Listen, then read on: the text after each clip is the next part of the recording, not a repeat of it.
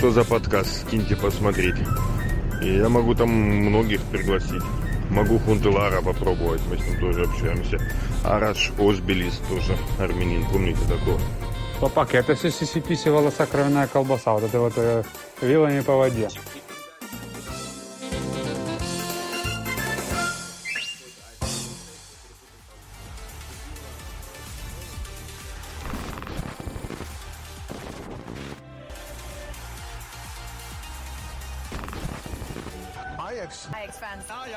Was on top. Ajax.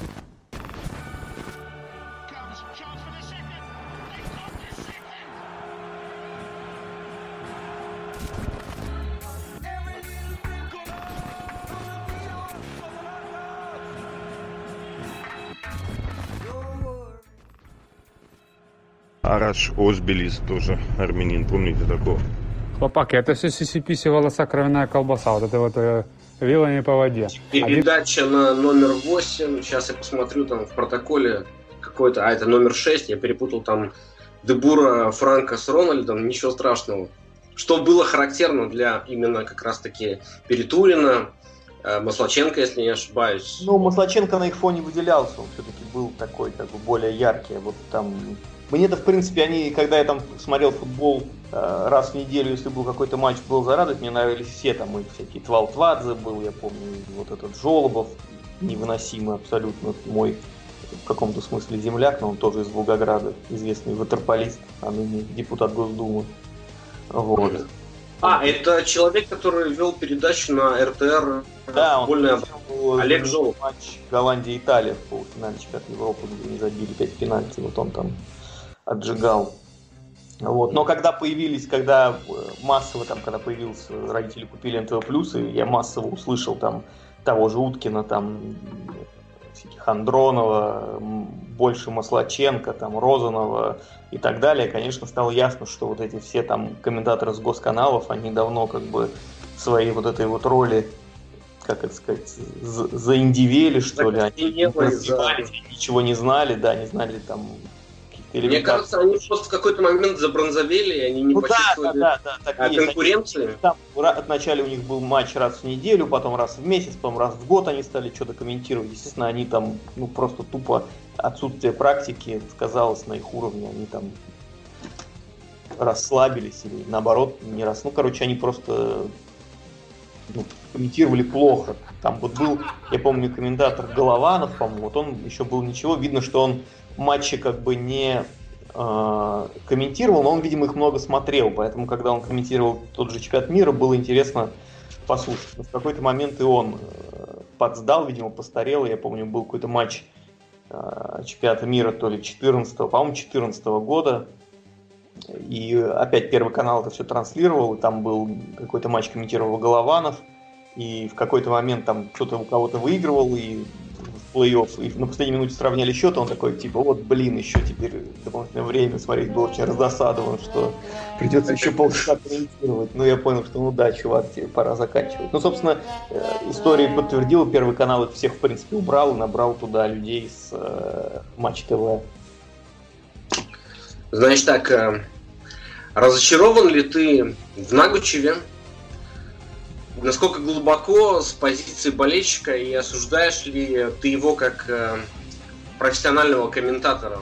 Все-таки он, это его профессия, он за это деньги получает.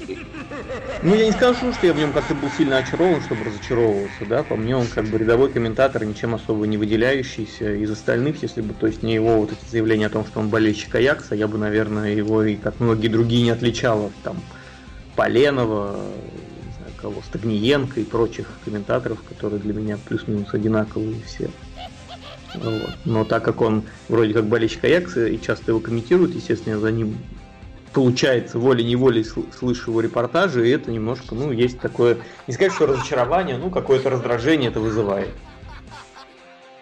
Взяли за А, нос. Касательно матча с Твенте, который комментировал Роман Нагучев, я думаю, можно ему поставить э, пятерку за искренний драйв и эмоции, но три, три, пожалуй, с минусом даже за содержание и знание той самой матчасти.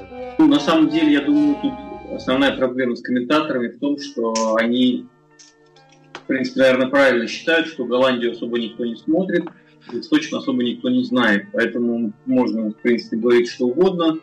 И большинство людей как бы примет за чистую монету, ну, комментатор, он же эксперт, это же там не Реал Барселону комментирует, не стоит там одного футболиста не так назвать, и тут же там в Твиттер сбегается толпа болельщиков, которые начинают на это указывать.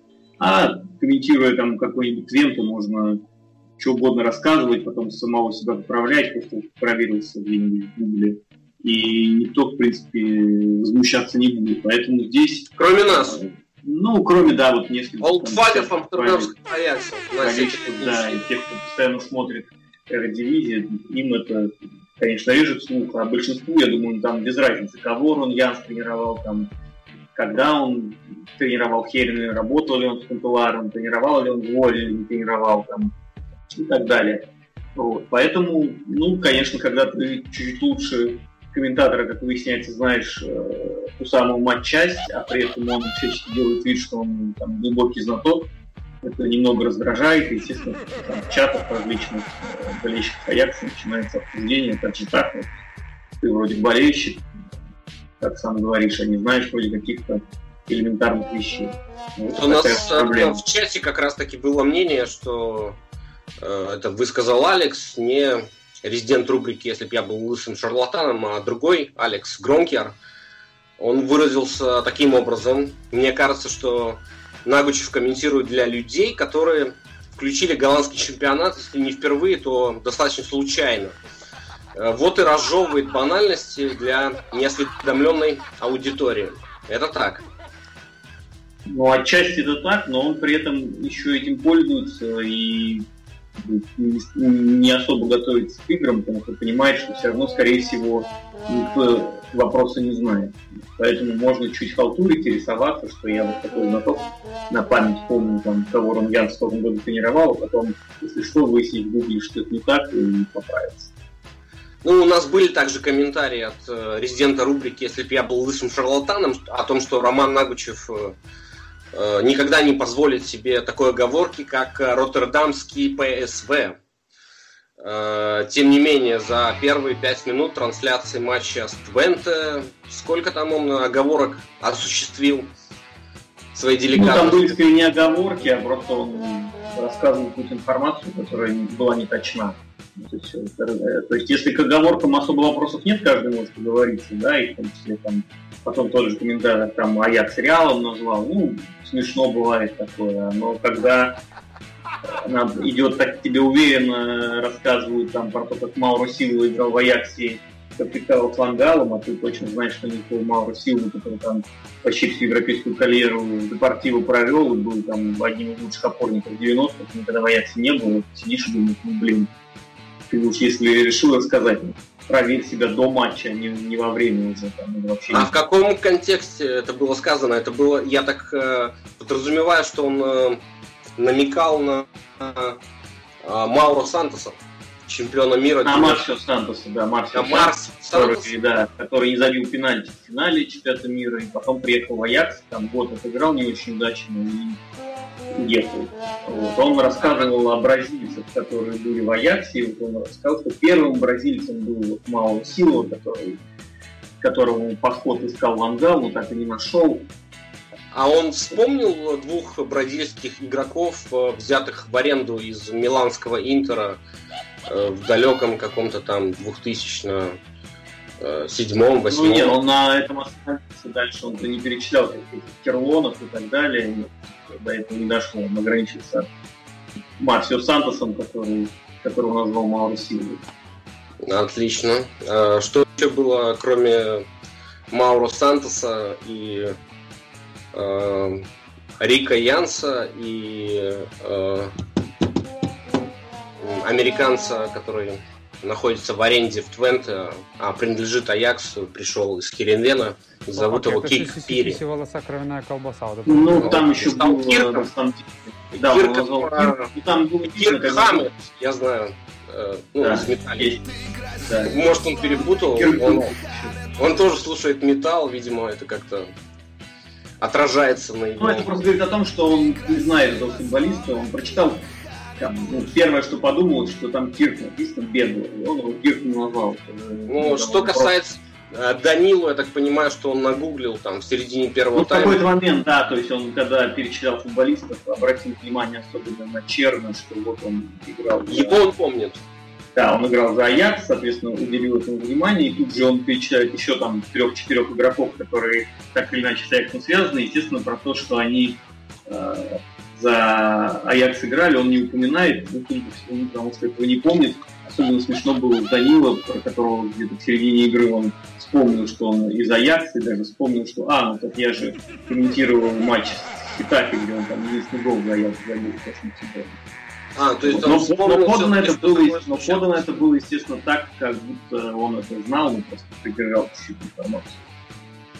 Мгм. Думаю, можно ему поставить э, пятерку за искренний драйв и эмоции, но три, три, пожалуй, с минусом даже за содержание и знание той самой матчасти.